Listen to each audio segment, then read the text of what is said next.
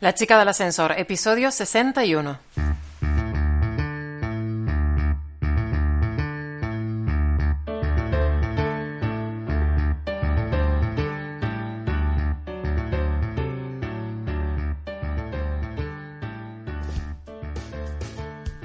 Hola, soy Lula González y has llegado al podcast de La Chica del Ascensor. Aquí hablamos sobre el mundo que rodea a las empresas, el emprendimiento y todo lo que conlleva tener una idea y convertirla en realidad. Ser autónomos. En cada episodio evangelizamos al mundo de los autónomos y aprendemos algo nuevo. Hoy en el episodio número 61 vamos a hablar sobre los NAS, esa cosa nueva y que nos va a venir muy bien a todas esas personas que tenemos que guardar información. En mi caso los vídeos, en el caso de los fotógrafos o fotógrafas eh, las fotografías, o en el caso de las empresas que manejan bases de datos de fichas de clientes, una copia de seguridad. Bueno, es algo totalmente desconocido, es muy fácil, es muy barato para todo lo que ofrece y sirve para llevarlo encima en cualquier lado del mundo. Pero antes de eso, antes de eso, una vez más, pásate por la ascensor.com y recuerda que en el apartado de arriba, el apartado equipos, si pinchas tienes directamente acceso a todos los servicios añadidos que te ofrece el equipo de la chica del ascensor para todas esas personas, eh, todas esas empresas o autónomos que están un poquito desorientados o que les falta una mano o que necesitan servicios profesionales y no saben en quién delegar.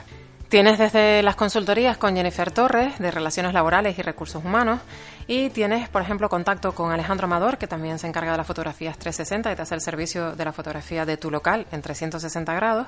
O incluso pues tienes grabación y edición de vídeos, talleres de formación, creación de calendario editorial, gestión de redes sociales, mentorización de nuevas empresas. Tienes un sinfín de servicios que te pueden servir a dar un poquito de forma a ese atascamiento que tienes en tu empresa o incluso que lo aconsejo siempre, una, un poquito de escucha activa, ¿no? que es el tema del coach digital, pues comentarme cuál es tu problema para poder buscar dentro de mi lista de networking eh, cuál es el contacto o, hacer equipo y poderte reflotar tu empresa si es que la tienes un poquito ahí abajo. Pero bueno, que en cualquier caso que tienes... Eh, tanto en el apartado equipos, eh, los servicios añadidos para autónomos y empresas, y tienes también los modelos de documentos por tan solo 2 euros al mes, si lo que necesitas es arrancar tu idea y te faltan un montón de documentos que rellenar, que hacer y demás. Si ves que te hace falta alguno, nos envías un correo electrónico a contacto arroba la chica del ascensor.com y te lo subimos, te lo subimos la semana siguiente. Así que, bueno, pues por eso, por tan solo 2 euros al mes, recuerda que puedes hacer este espacio un poquito más sostenible y que sigamos aquí metiéndole caña al mundo autónomo. Bueno, pues ahora vamos a entrar directamente en el meollo del asunto y a comentarte lo que es el NAS. El NAS es algo eh, parecido a una caja fuerte, por, ponerle algún ejemplo con algo que, es más común y más corriente. ¿no? Eh, todas las personas que nos escuchan a través de Internet eh, deben de tener en cuenta que el mundo digital es exactamente igual que el mundo eh, real, el mundo que tú ves constantemente. Entonces, igual que tienes una caja fuerte y la, baja, la, la guardas bajo llave, las cosas más importantes que tienes, en el mundo digital lo más importante que tienes es la información. La información, el contenido, las fotografías, los vídeos, toda esa información que tienes que tener guardada bajo llave de tus clientes que te obliga la ley orgánica de protección de datos, pues todo eso es eh, cosas que tienes que tener guardadas bajo llave y en este caso se llama NAS. Se llama, digo, porque es una de tantas opciones que te ofrece el mundo digital. Una opción lo puedes contratar con Google Drive, lo que pasa que Google Drive es la nube, lo subes a la nube, lo guardas ahí, tienes una contraseña, pero ¿qué es lo que pasa? Que, Google Drive mm, te ofrece unas ciertas limitaciones. A diferencia del NAS, pues que el NAS es un disco duro, por llamarlo disco duro, ¿no? Pues son varios, o sea, tú tienes desde dos discos duros hasta ocho y hasta el infinito. Esto es como Buzz hasta el infinito y más allá. Pues los NAS son exactamente igual, con un mínimo de dos discos duros que tú puedes ponerlos de los terabytes. Están los gigas, que son los más comunes, y después los terabytes, que son los que nosotros, por ejemplo, aquí en la chica del ascensor, tenemos discos duros de terabyte, a partir de 7, 10 para arriba, de terabyte. Tenemos eh, terabytes eh, virtuales y tenemos terabytes eh, físicos. Y eso lo guardamos en un NAS. Bueno, ¿Qué es lo que te hace el NAS? El NAS te, te, lo, te permite, te permite, es una dimensión muchísimo más grande, te permite estar conectado, ese, esa caja fuerte, vamos a llamarla caja fuerte para que todos la entendamos, pero que sepamos que se llama NAS, y de ahí el nombre del episodio de hoy, NAS. Pues esa caja fuerte está conectada a Internet. ¿De qué manera? O bien por Wi-Fi o bien por el cable red de toda la vida. y puedes almacenar ahí los discos duros que quieres la configuración como te dé la gana. ¿Qué es lo que pasa? Que puedes tener dentro de la configuración de tu disco duro que guardas ahí conectado a Internet para tú conectarte a él directamente, que de hecho puedes conectarte desde una carpeta compartida, desde un FTP. Un FTP es, mm, a ver, para que se hagan una idea, eh, http dos puntos barra barra www.lachicadelascensor.com es una dirección en Internet. El FTP es una conexión con algo en Internet. O sea, si tú conectas el NAS, que es algo que tienes, por ejemplo, en tu casa, esa caja fuerte, la conectas a Internet, a través de un FTP, lo que tienes que poner es FTP, dos puntos, barra, barra, exactamente igual, y entonces le estás diciendo a esa dirección que lo que vas a irte a, y después pones un montón de números, lo más normal es que sean números, ¿no? Números o direcciones que ya después entras con nombre de usuario y contraseña. Es algo bastante más blindado, porque es muy poquitas las personas que sepan eh, hackear de alguna manera el NAS.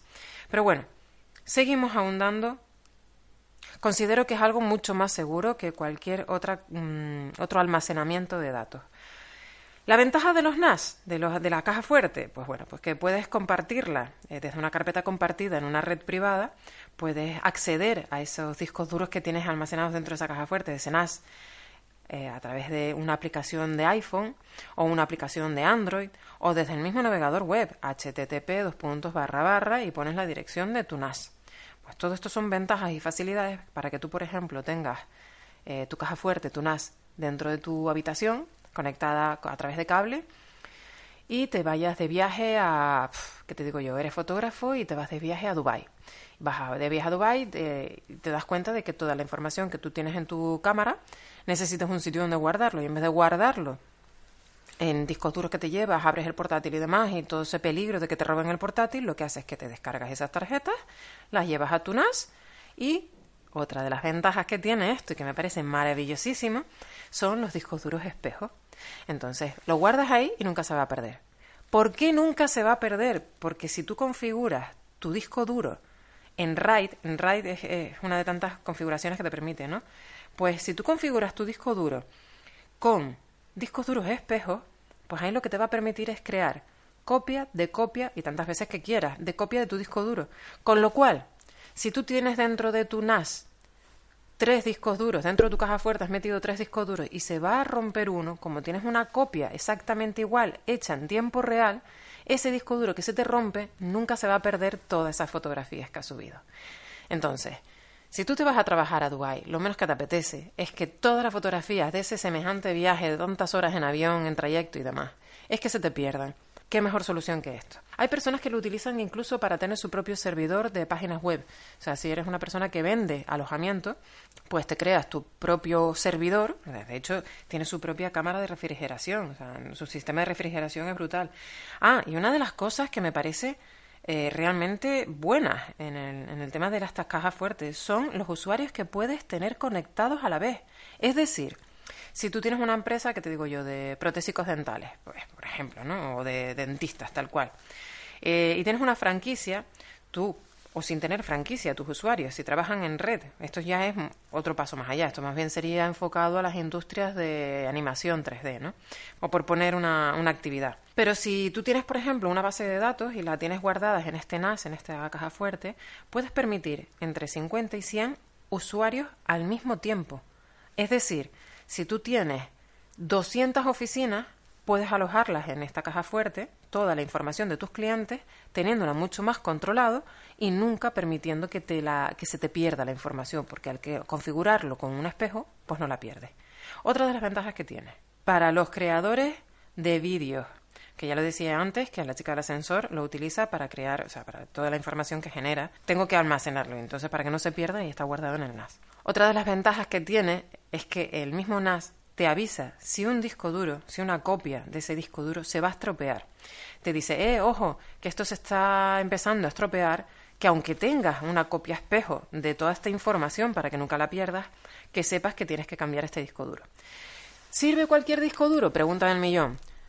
Sí, bueno, eh, sirve cualquier disco duro, pero no es aconsejable ponerle cualquier disco duro. A ver, es una tontería que tú te cubras las espaldas con guardar la información de tus clientes o la información del contenido que tú generas, porque vives de la, de la generación de contenido, Pues es una tontería que todo esto lo protejas tanto y vayas a poner un disco duro mm, no roñoso, porque los discos duros que compras pues normalmente no son roñosos, pero nos ofrece una calidad eh, calidad mínima viable, ¿no? Que, que, es lo mínimo que necesita el NAS para poder funcionar correcta. No correctamente, porque va a funcionar exactamente igual, pero sí que te ofrezca todas, utilizarlo al 100% de su capacidad.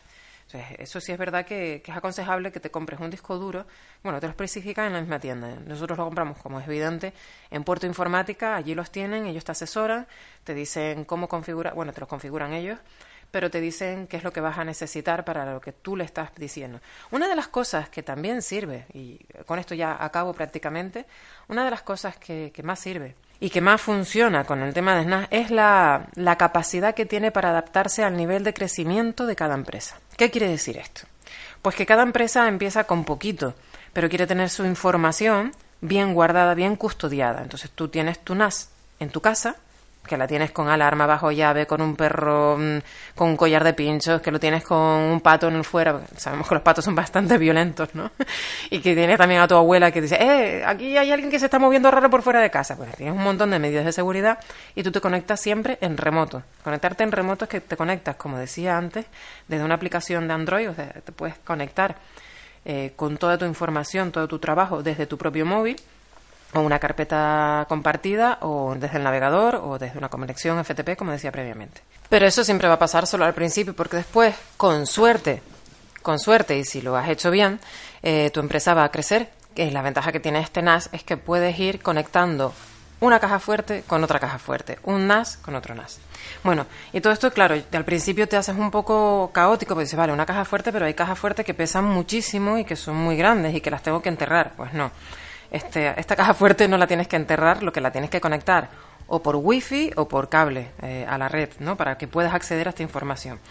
Lo importante de esto es que pesa, pues por ejemplo, para que te hagas más o menos una idea, de la, medida uno que está bastante básico y que está bastante bien, son 2 kilos de peso y te mide entre 16, 20 centímetros, una cosita así.